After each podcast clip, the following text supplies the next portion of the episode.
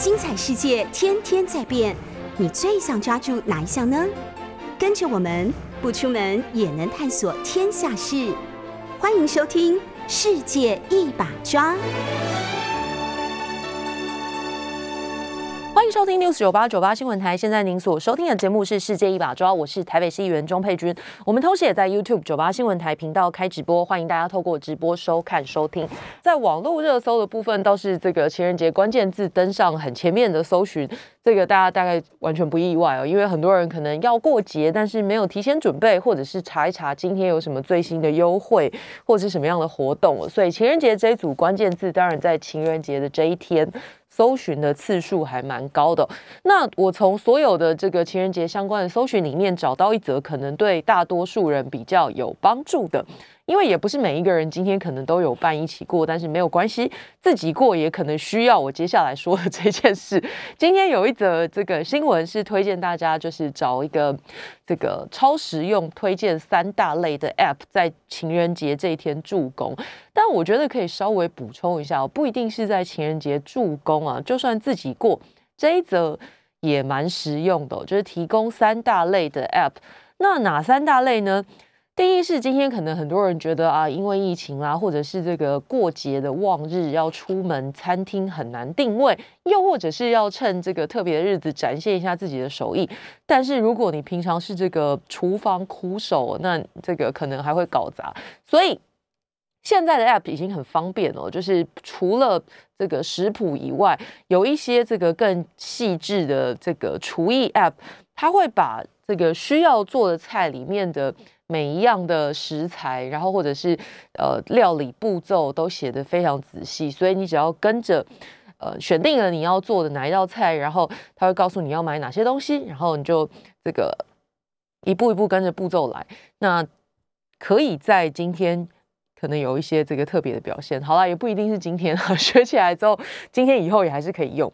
所以从决定菜色、购物到下厨。可以一起参加，就是伴侣一起参加，然后这个或者是单子自己挑大梁，也是不错的回忆。那另外一大类的 App，当然就是这个呃，如果怕没话讲，或者没那么多话，或者是想要更多话讲哦，这个影音的 App 当然也很重要。那现在有很多的这个串流平台，那剧情和配乐都是很好的话题。另外一个当然就是很多时刻都需要音乐嘛，对不对？就是没说话的时候放点音乐，也空间里面就没那么尴尬。那所以音乐类的 App 也很重要。所以大概今天过节三大类实用的 App，大概就是今天蛮重要的一个角色啦。好，另外一个关键字是水库哦，就是今年这个看起来供水比较不是问题啊。台南地区的主要供水来源有增文。这个还有南化等水库，那水利署的南区水资源局发现，这个昨天的统计，这三个水库加起来的蓄水量比近五年同期多出了七千七百八十八万立方公尺，所以这个弹性调度看起来。南台湾的民生产业，还有这个嘉南灌溉区的农业用水，六月底以前都不是问题哦。那当然这是一个好消息啊，因为过去最担心就是这个缺水哦，然后生活上会有非常大不便。那今年这个水资源看起来很丰沛，降雨足够，然后这个有下对地方，下在水库的集水区，所以看起来六月之前评估是没有问题的。那另外就是这个呃，最近国旅。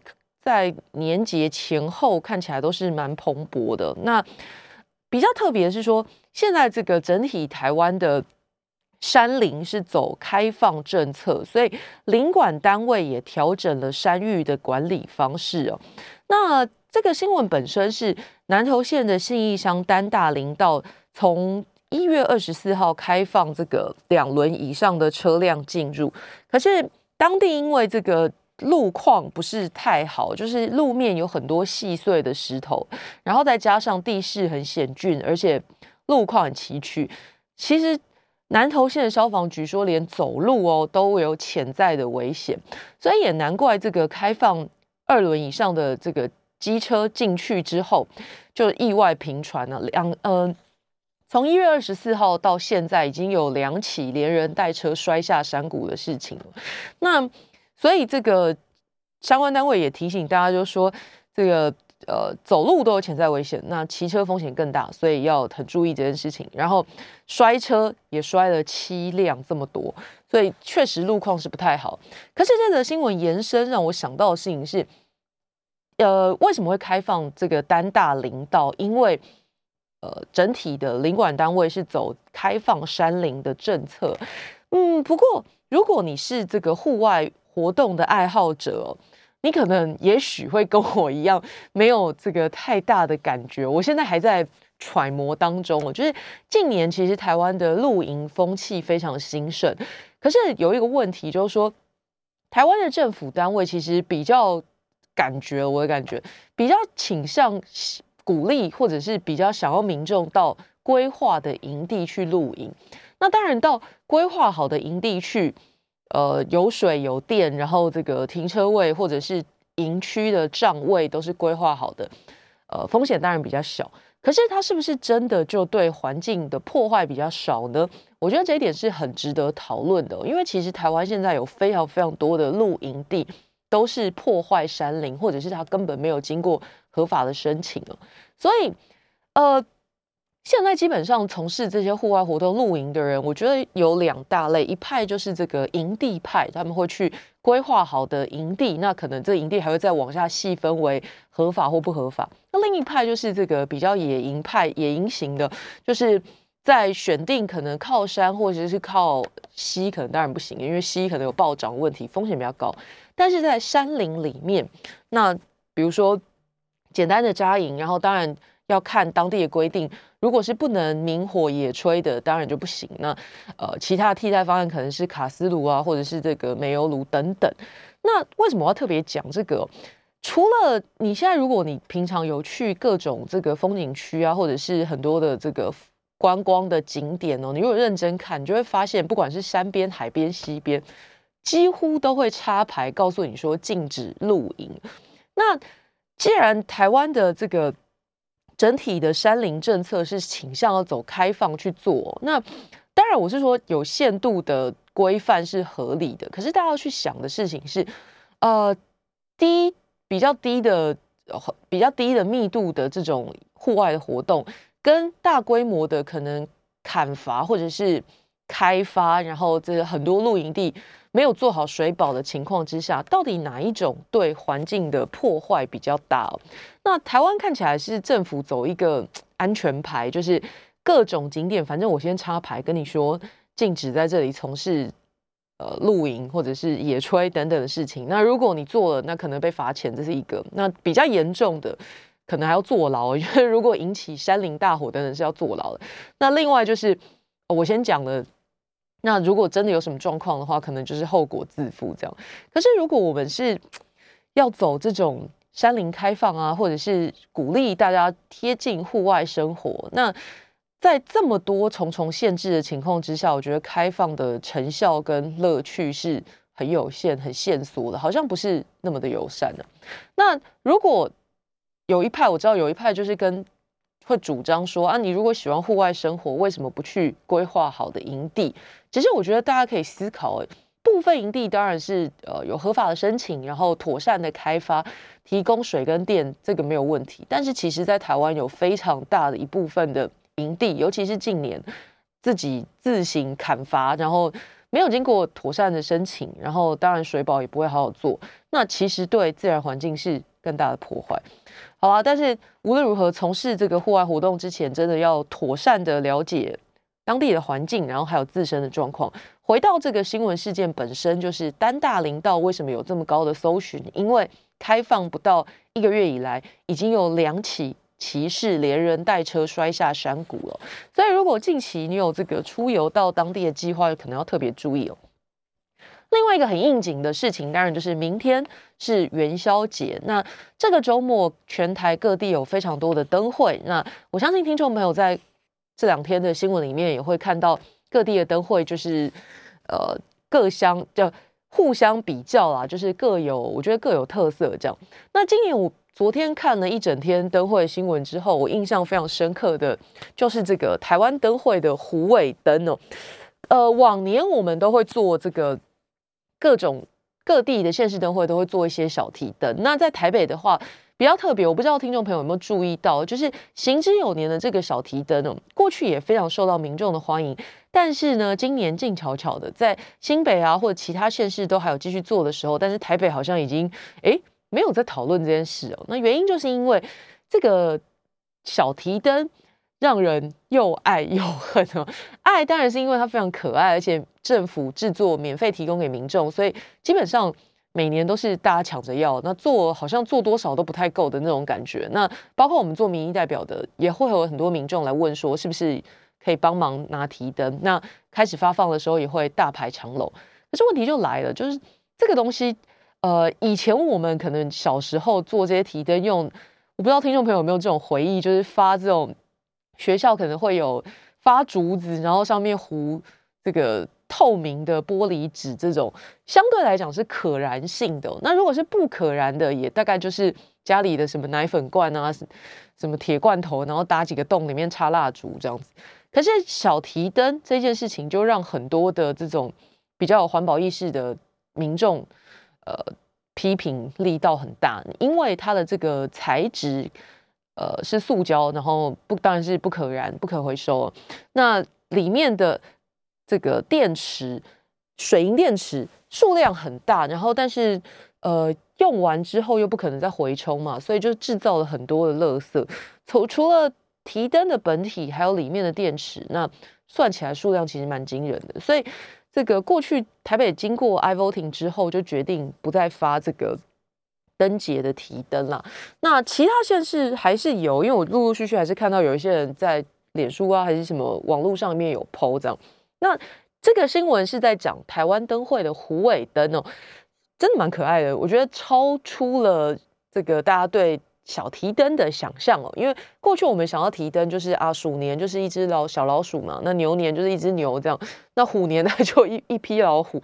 不过台湾灯会今年在这个高雄卫武营跟爱河湾举办哦，那我觉得真的要好好称赞一下这个商品开发的高雄市立博物馆，还有一个天晴设计事务所，他们做出了这个跳出框架的想法。刚刚讲的，本来你想说虎年小提灯就是一批小老虎，就没有他做了这个充气的老虎尾巴，尾端会发光哦。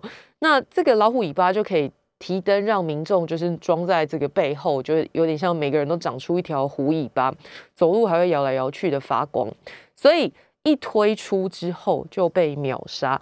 本来呢，这个老虎尾巴的提灯一条是两百九十九元，结果搞到网络上面去。已经卖到七百五的代购行情了。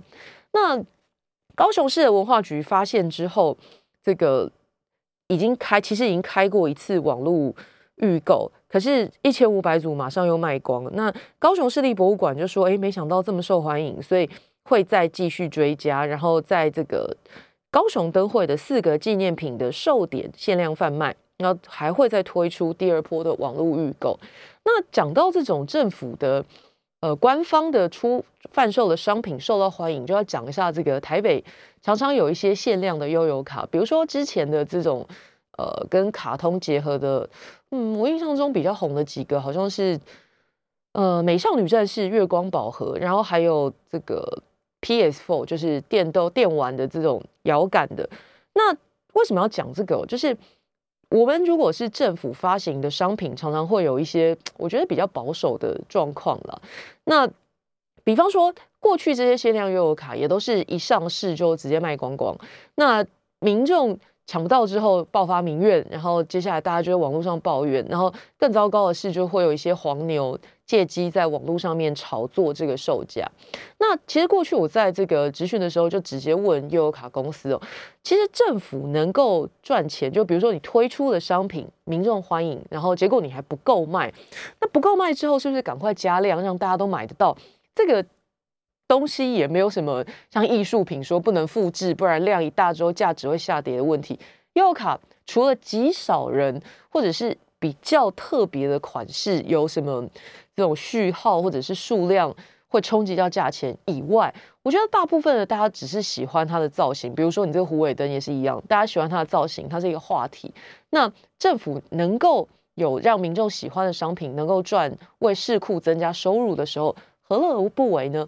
但政府单位常常不知道是不是基于有做就好，或者是啊万一卖不出去怎么办这种过分保守的心态哦。但是我倒是。站在比如说站在民意代表的角度，我我常常看到市政府如果有推出让民众满意的商品，鼓励他们多做，然后不用担心。那悠游卡这件事情是这样，过去呃除了 PS4，因为它是跟日本的原厂签约，所以数量上限可能没有办法真的做到满足所有要买的人之外，其他的大概我们要具体要求悠游卡公司就是事前对于数量的评估。可以再做的更细致一点呢，就是尽量去贴近市场实际的需求。那不然，我想听众朋友可能会 有一点惊讶。不过确实发生了，每次这种限量的悠游卡上市之后，那居然也会变成民意代表的选民服务。确实会有民众在脸书上面，或者是打电话来说，有没有可能帮忙买，或者是呃怎么样取得？那既然它是一个官方。发行的商品不用怕别人买了，所以虎尾灯这件事情也是一样。现在这个高雄市当然已经决定要再加开，那高雄市立博物馆会再继续推出网络预购。好，今天这个平面媒体的报道就比较分散了，在这个不过都跟民生蛮有关系的。中国时报谈的是高中生问什么时候废除早自习、取消朝会。那教育部已经在评估国高中生延后上课时间了。这个事情是这样子，过去就有非常多的讨论，就是到底为什么在台湾上学的孩子们这么苦？就是你在各种比较，你会发现其实好像。大部分的国家的小朋友上课时间没有这么早啊。那当然，我先讲比较传统或者说现在做法的考量，就是希望大家哎呀早点起床，这个比较有精神啊。然后先这个提神一下，早餐吃完，然后再开始八点多的正式的第一堂课。可是这个你我都当过学生哦，实际上有真的像本来预设的说啊，大家就会在七点半入校之后，然后。非常朝气蓬勃的开始早自习温书，然后迎接八点十分第一堂课吗？大家都当过学生哦，真的是不要开玩笑的。基本上精神不好或者是比较松散的班级，可能早自习就睡一片呢。那那个聊天啊，或者是做其他的事情，也都是常态哦。那那与其跑到学校再打瞌睡，那是不是在家里睡晚一点再去？这个就是一种考思考的方向了。那。其实现在在台北已经有学校开始做这件事情了，就是这个成功高中，它事实上在这个学期开始已经取消早自习，而且也废除了朝会升旗，所有的学生只要在八点十分以前到学校就可以了。成功高中从我高中的时候，大概我印象当中就是一个我觉得校风还蛮开放，而且学生有很多的不同想法的一个学校。果然这个。取消早自习这件事情是在去年的时候就有学生代表跟学校申诉评议委员会提出一个一件事情，这我倒是过去从来没有想过，早自习迟到记警告这件事情是违法的，是成功高中的学生跟学校投诉这件事情，哎，结果校长说，嗯，教育部的规定确实有说早自习的出席状况是不能列为出席基本记录的，所以。成功高中的校风，我觉得也算蛮开放的。学校马上从善如流，校务会议就正式废除早自习迟到记警告的规定，然后就同步的这个学完学务处主动提案修正学生在校的作息时间实施要点。也就是说，本来是这个七点四十五分要到校，然后开始早自习，但是修正之后。学生只要八点十分前到学校就可以了。那这个让很多的这个其他邻近的高中生，或者是知道消息的高中生，都会觉得蛮羡慕的。那根据统计，国高中生通常是这个七点半以前必须要到校，然后就开始进行早自习。那根据调查显示，台湾的国高中职生平均晚上是十一点十五分睡觉，那早上大概是平均六点十二分要起床，每天睡眠时间是六点九个小时。高中生比国中生少睡将近一个钟头。那大家都知道，这个比较呃一般的普遍的，就是说这个每天睡满八小时。那当然了，因为每个人身体状况不一样，因人而异。那可是。国高中是正值发育期哦，充足的睡眠对发育应该是一件很重要的事情。可是因为要求大家早起去上学，那特别是早自习这件事情，可能就活生生的少睡了半个钟头。那现在大家就来讨论说，有没有必要先叫学生早起，然后到学校去集合之后，然后又精神不好打瞌睡，这不是有点本末倒置吗？那是不是有可能说，干脆早自习不要了？你就自己想办法，呃，这个帮自己提神。那总之就是在八点十分上课的时候，准备好身体状况，然后开始上课，这是一个想法。那比较传统的家长当然是觉得说，哎，你这个取消之后会不会让学生变得懒散啊？然后上课之前这个精神不够集中啊？那或者是说这个朝会取消了，那以后学校的这个事情重要的事情要怎么样宣达呢？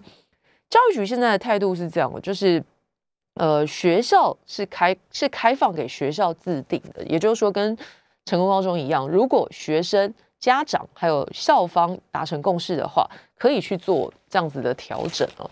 那有趣的事情是，呃，我时代不一样了，大家可以去想，以前可能这个必须要开朝会，在我们还在念书的那个时代，学生，呃，应该说学生要集合起来。然后校方宣达事情，一定是要有一个实体的聚会。可是现在通讯软体已经很发达了，比如说学校有重大事情要宣布给全校的学生知道，那是不是这个用 Line 推播就已经大家都收到了？有必要再把大家全部集合起来才能宣布事情吗？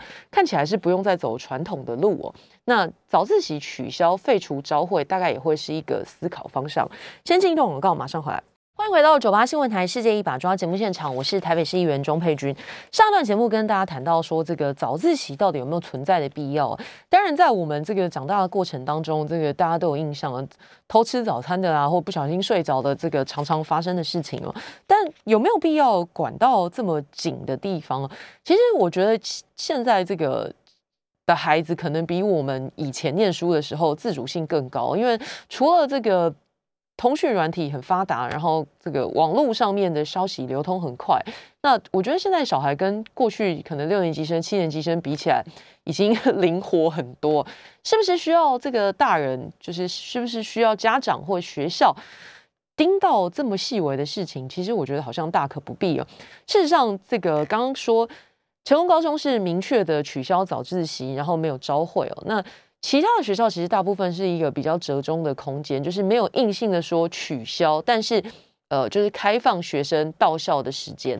也就是说，学校虽然说是八点十分以前到，可是其实还是会有不少的学生是自主性的，可能七点半或者是这个七点二十之类的就提前到。那他们可以自由的做自己想做的事情，比如说到有的人喜欢早上到操场跑个两圈提神，或者是前一天可能还有没做完的。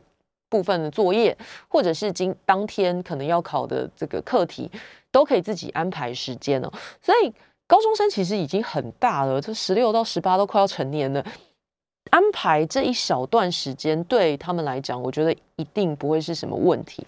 所以是不是家长或者学校可以试着这个放手放的比较坦然一点哦？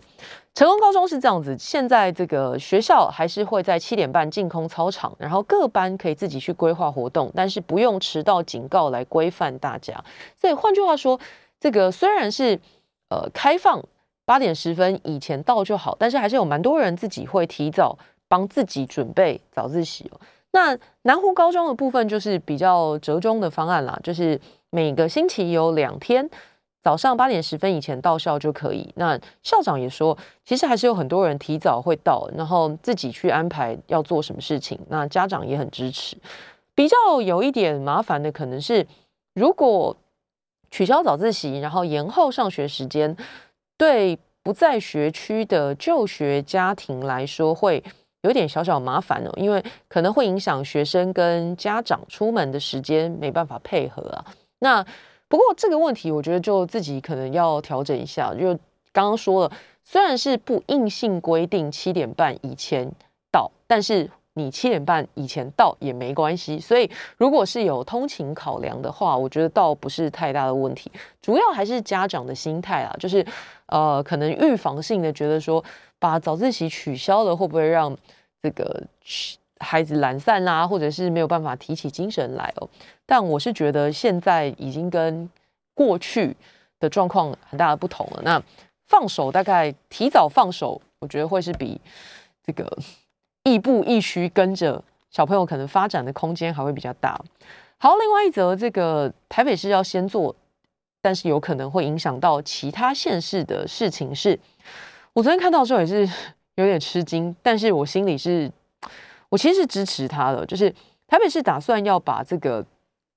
呃，公有停车场的费率调整，这个调整的条幅说起来大家会大吃一惊哦。过去我们对路边停车格的想象大概就是这个呃三十啊，然后四十、五十、六十之类的。那有一些比较呃冷门的地段，可能还有十块之类的。现在台北市规划要把这个最高的费率一口气调到一百五十元哦。那当然这是最高的，不是全部啦，就是最高的地段可能是一百五，然后接下来还会有其他的一百或者是每小时八十等等的费率集聚。本来十到六十的这六个集聚会调整成十个集聚，最高的会有一百五，那其次是一百二、一百跟八十。那为什么要这样做呢？因为现在有一些这个。路段哦，呃，周转率太低了。那可能因为收费没有那么贵，或者是比民间的便宜，然后就会造成这个开车的民众到了之后，可能移车啦，或者是什么周转率没有那么理想。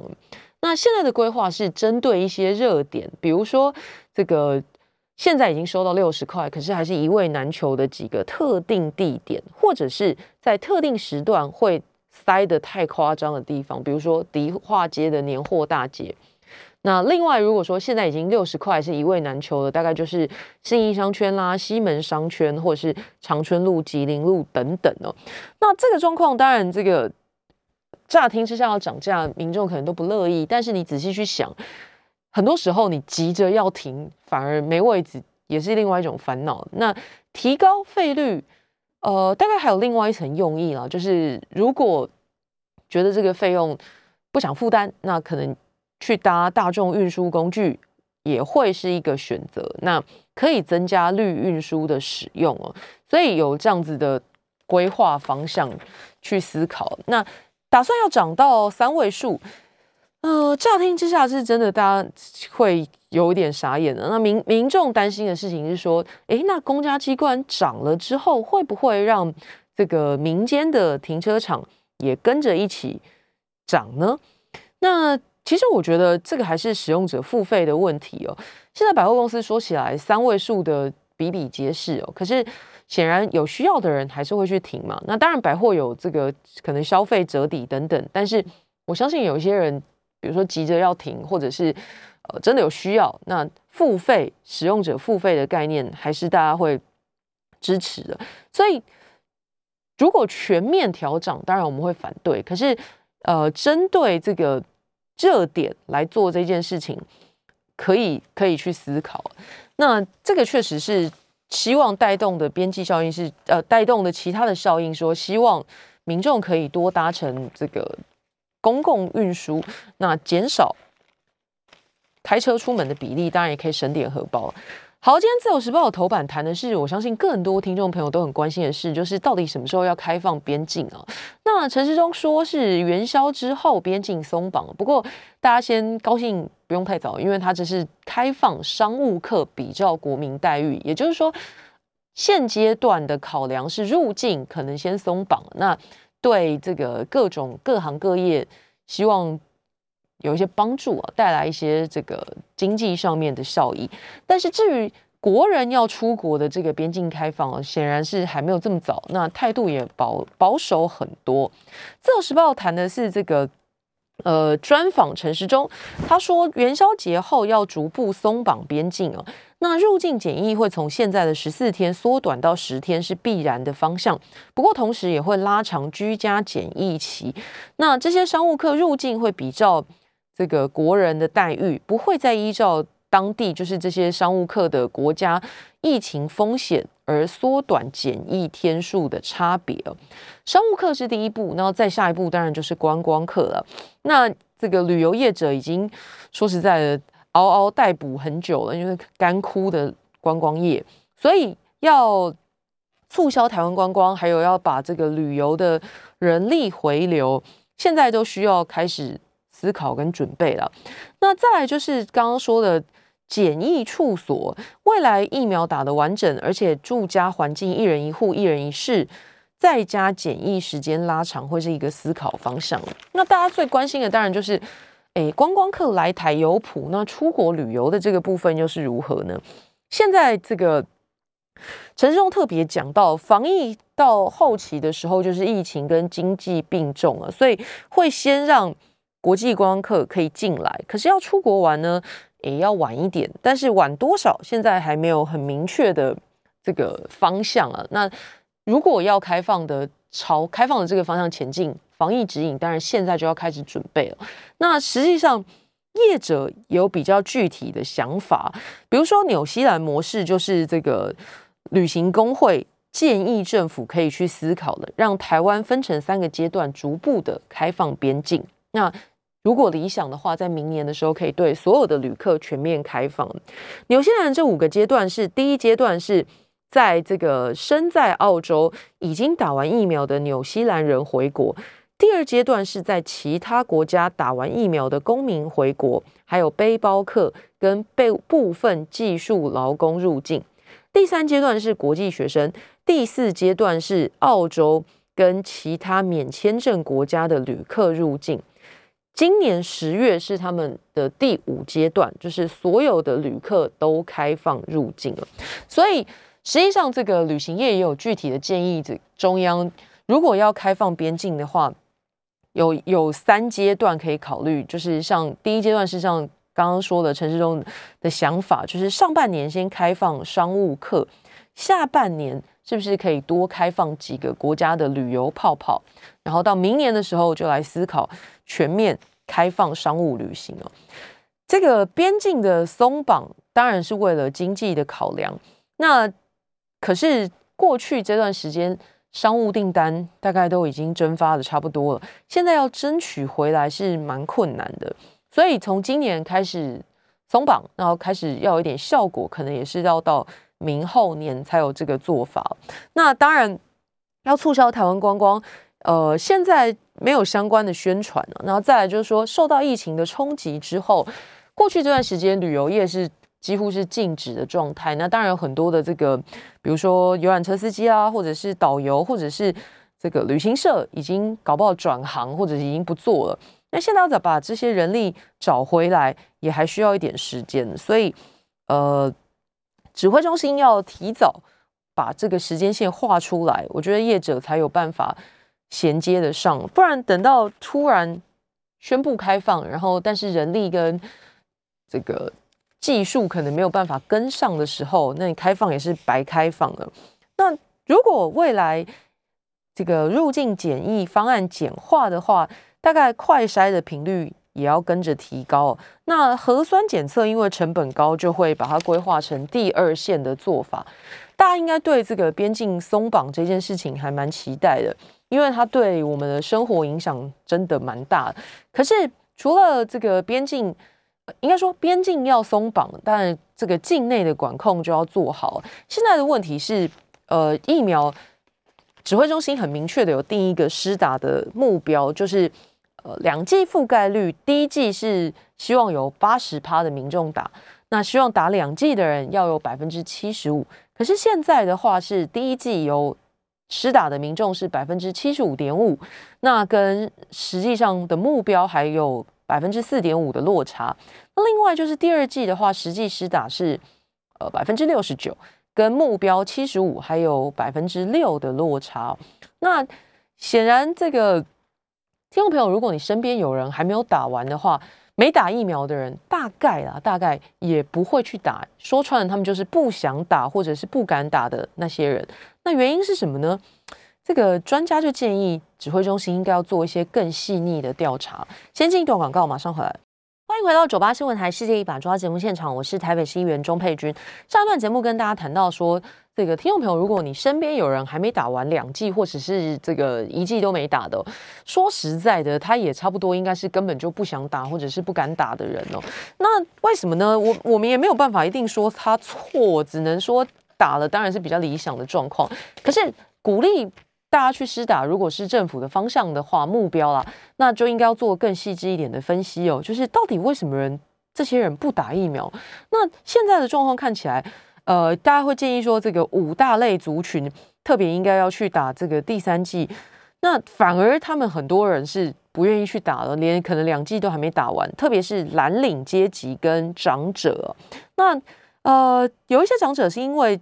觉得这个疫苗资讯很混乱跟不足啊，然后所以就不想去打。那特别是我之前也在节目当中有讲过，就是很多这种长辈是特别需要去打疫苗的人，可是偏偏他们又是很容易在 Line 或者是脸书接收到假讯息、错误讯息，然后又没有求证管道的一群哦。就比如说他们在 Line 上面会收到一些这个，我觉得关于疫苗不正确或者是不没有经过实证的一些。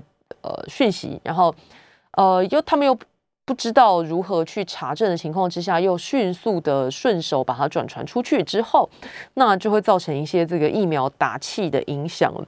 现在这个调查显示，蓝领阶级跟长者是对疫苗最抗拒的族群呢。这是台大工卫学院在去年访谈民众做出来的研究。那这个学者就建议说，现在国内还有三成的民众没有打满两剂。刚刚说了，就现在是百分之六十九打完两剂，所以还有三十一百分之三十一的民众没打完两剂。那很多人都是这个高风险族群哦，所以政府如果定定这个目标之后，针对现在还没有施打疫苗的这个落差，应该好好的对症下药，就是。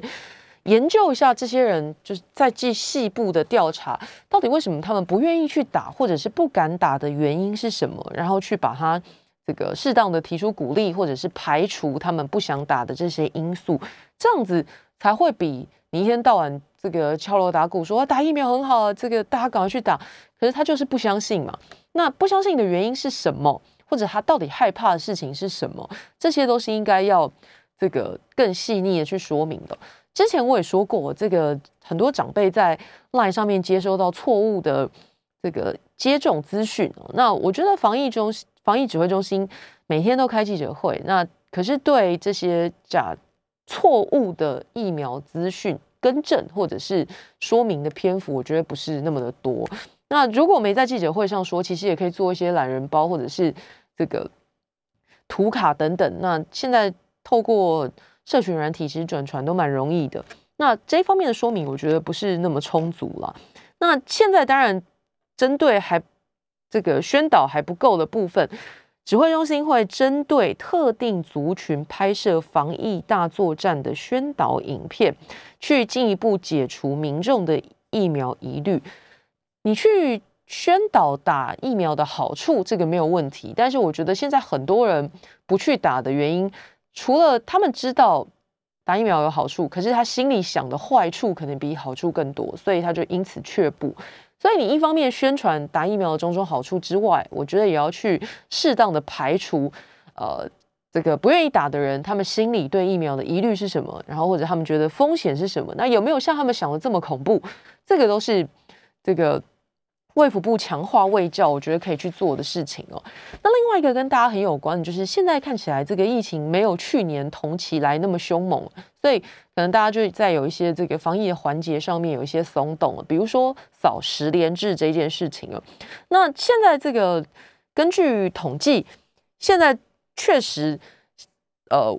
跟去年疫情刚爆发的时候，十连制简讯的使用率有明显的落差。很多人大概想说啊，我进去除了扫这个动作有点麻烦之外，还担心说，哎，会不会我这样一扫之后，那这个不幸刚好跟有确诊的人一起用餐被发现，那我还要被框列啊，被隔离这样，那干脆不扫就不会有这个问题了。嗯，这个想法当然是不对的，因为呃，如果我们现在继续觉得防疫简讯十年制要继续做下去的话，那这个就是意调必须要用的工具了。那呃，有民众自己在网络上面讲说，叫大家千万不要有侥幸的心态，因为 他就。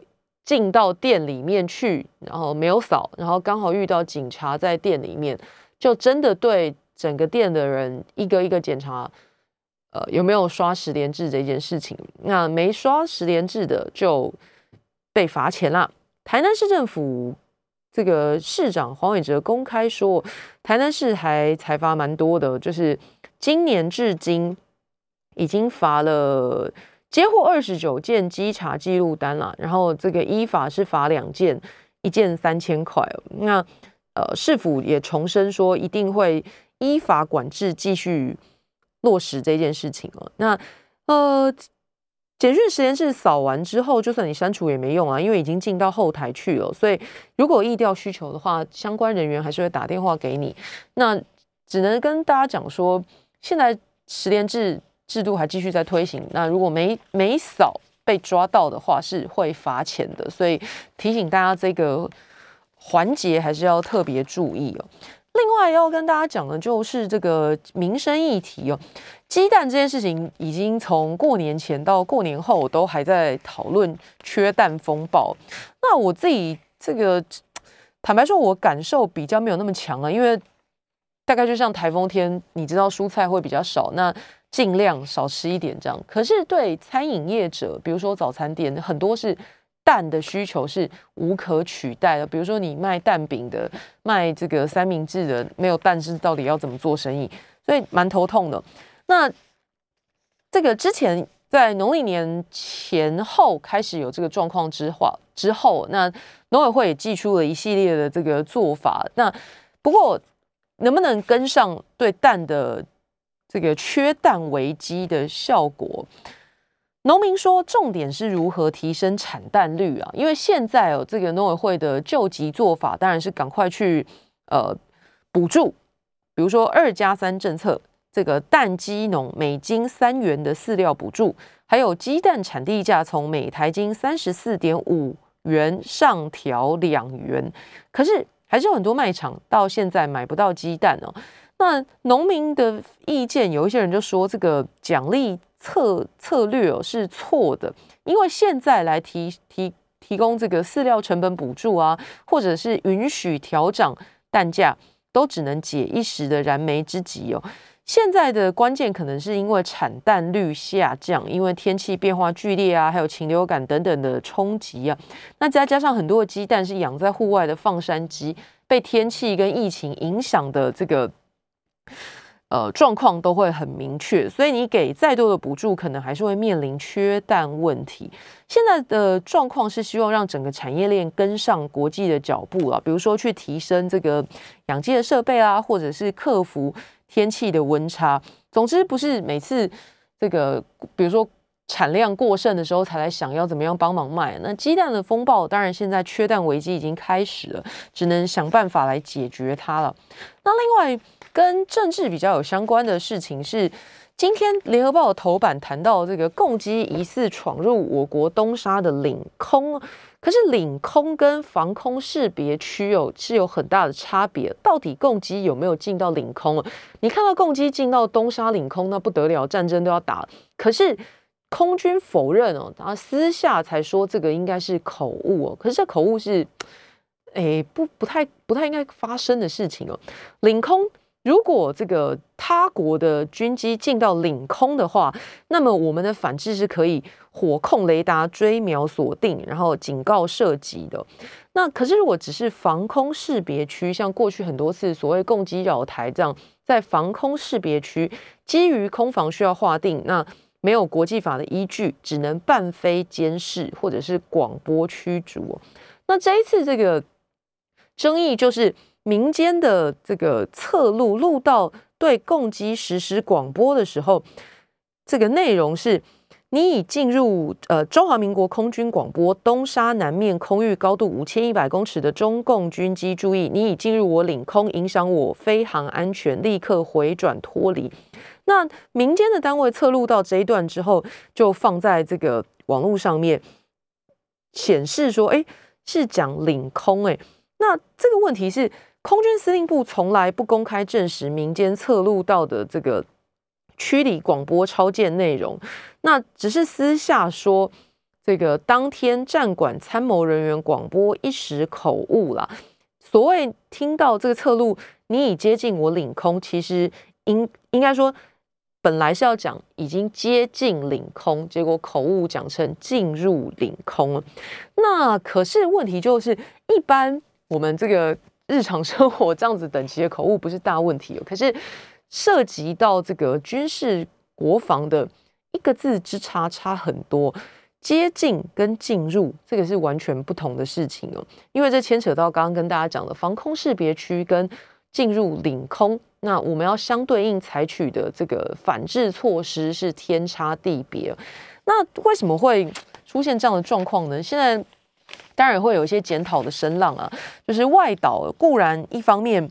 我们这个飞弹装备全面更新啊，然后这个野战雷达这些设备也不断的在强化当中。可是如果这个应敌的管制措施发生延迟或是口误的话，那这个指挥管制的失误就是人为的因素。那确实有需要找出问题，纪律加强、拴紧螺丝的需求了。我们下个星期再见，拜拜。